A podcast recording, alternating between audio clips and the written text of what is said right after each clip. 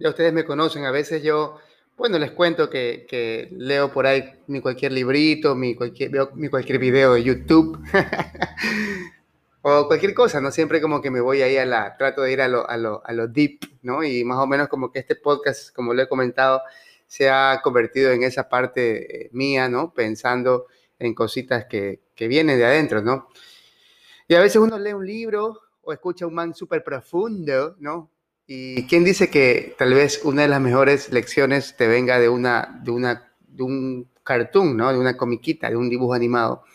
La semana pasada estaba viendo esta serie eh, que es de dibujo animado, que se llama The Midnight Gospel, que está en, Netflix.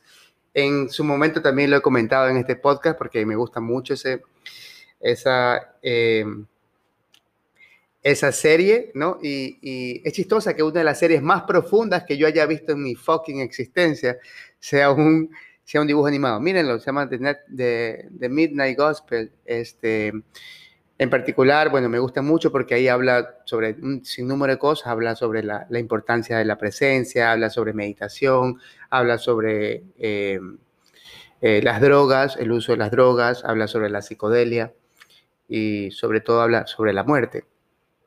Mi episodio favorito es el episodio último, que es en el episodio en el cual pues el, entrevistador entrevista a su mamá y su mamá que está falleciendo de cáncer, eh, cáncer terminal, eh, ellos hablan de la muerte y ellos en ese momento comienzan a hablar sobre, sobre el hecho de, morir, ¿no? Y la mamá, eh, de una forma muy abierta, pues le comenta sus pensamientos hacia, lo que ella piensa de lo que es morir. Él le, dice que como hijo obviamente se siente mal, se siente triste que ella se muera. Y ella le dice, bueno, si en estos casos pues simplemente se llora. Hay una parte que me pareció sumamente chévere en la cual em, ella le dice, mira, ah, ya acercándome hacia la muerte, cada vez que me acerco a la muerte me siento más viva y hay algo dentro de mí que no lo puedo explicar, decía. Pero quiero que sepas, hijo, que el amor que siento yo por, que el amor que siento por ti no se va. El amor que he creado por ti, ese amor que tú y yo nos sentimos, que sentimos el uno por el otro, esa energía que la podemos sentir, no se va. El amor queda. Los seres humanos se van, pero el amor queda. Y me pareció como una perlita ahí puesta en un, dibujo animado, ¿no? Que de hecho es muy, muy profundo. Yo dije, wow, qué lindo. Eso explica muchas cosas, ¿no? En algún momento, este, eh, hablaba, hablaba con alguien sobre lo de, las cosas tangibles y lo no tangible, ¿no? En, esta, en, este, en este caso, por ejemplo, el amor puede ser no tangible y es no tangible, ¿no? Es como que yo te diga a ti, a ver, eh, tú no amas a tu mamá y tú me digas, no, pues yo sí la quiero, ¿cómo tú sabes? No, pues a ver, enséñame, enséñame cómo la amas, ¿no? Enséñame el amor que tienes para tu mamá. Y no se puede enseñar, ¿no? El amor es como un, es como es algo que se siente, ¿no? No es como que, a ver, te destapo las tripas y, te saco el amor que tienes por tu mamá. El amor queda, el amor como energía queda ahí.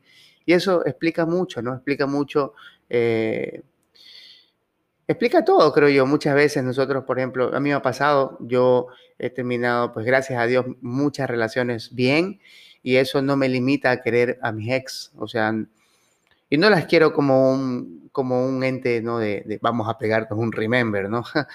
no como un, te quiero, no te quiero aquí o te quiero románticamente, pero te quiero, ¿no? Como que nadie me limita a, dejar de querer a esas personas solamente porque una etapa de nuestra relación terminó, ¿no? Porque tal vez nuestros caminos en ese momento terminaron, tal vez eh, em, terminan en un momento, pero eso no tiene nada que ver con que yo las deje de querer, ¿no? Muchas veces es como por amor mismo, pues me alejo, ¿no?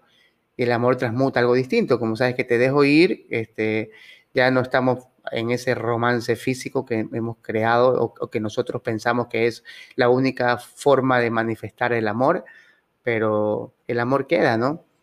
Como uno elige querer a las personas más aún si no están cerca. Me ha pasado con, parejas, me ha pasado con amigos, por ejemplo, me ha pasado con, panas, en los cuales pues eh, también me he tenido que alejar por una u otra forma, porque, porque sí, porque nuestros caminos no, están, digámoslo, eh, alineados igual, pero no, tiene nada que ver con el cariño que yo les llega a tener, ¿no? El cariño que yo les llega a tener a una persona es totalmente ¿no? distinto a, que los tenga cerquita o no, ¿no? Hay amigos que los, quiero mucho, pero no porque los quiero mucho los tengo ahí al lado, ¿no? Tengo panas de toda la vida que los, adoro, pero pues nuestros caminos están sumamente distintos y, el tiempo es limitado y no tengo por qué pues no pasar con ellos. Esa parte pues la decido yo, ¿no? Tenemos la potestad de, elegir con quién andamos y con quién no. Me parece sumamente profundo, me parece súper bacán el, concepto de amor como tal, como energía, como algo liberado desde mi ser, como, como, un, como una, un láser lanzado desde mi cuerpo hacia las otras personas, hacia el resto de personas, como un sol, yo siendo un sol y lanzando luz al resto de gente. Digo luz porque como que se ha hecho medio, medio cliché esto de seamos luz, ¿no? La, la, la. somos seres de luz, ¿no? Y como que se ha, se ha prostituido esa palabra, pero creo que si lo vemos de un punto de vista así, pues es, es, es lindo, ¿no? Es lindo. Bello como el concepto de namaste. De namaste es como veo en ti la luz que tengo en mí. Eso significa namaste por si acaso, ¿eh? momento cultural. namaste significa veo la luz en ti que también hay en mí. Y eso. Entonces, bueno, quería hablarles sobre eso, em, súper rápido. Eh, véanse The Midnight Gospel, véanse la última si quieren para que puedan analizar este episodio. Véanselo, es súper bueno la serie en, global y todo eso. Así que chévere. Eh, me da risa porque la semana pasada hablé sobre gracias por escuchar y no escuchar a Bad Bunny. No, no, mentira. Vayan, escuchen a Bad Bunny. Me gustó mucho esa canción última de Jonah Guinea, Jonah Winnie, ni sé cuánto, que el man por ella se puede ir a Japón, ¿no? Y termina cantando en Japón el cabrón, qué bacán ese de puta. Tiene el poder de poder cambiar el concepto del reggaetón a algo menos vulgar y te cogen cuatro y ta, ta, ta, ¿no? Creo que en este momento nuestro querido Bad Bunny ha venido a, tiene el poder de revolucionar algo chévere, ojalá que lo pueda hacer. ya que hablando de Bad Bunny, ni que me guste el reggaetón. Bueno chicos, este, hablamos, chao.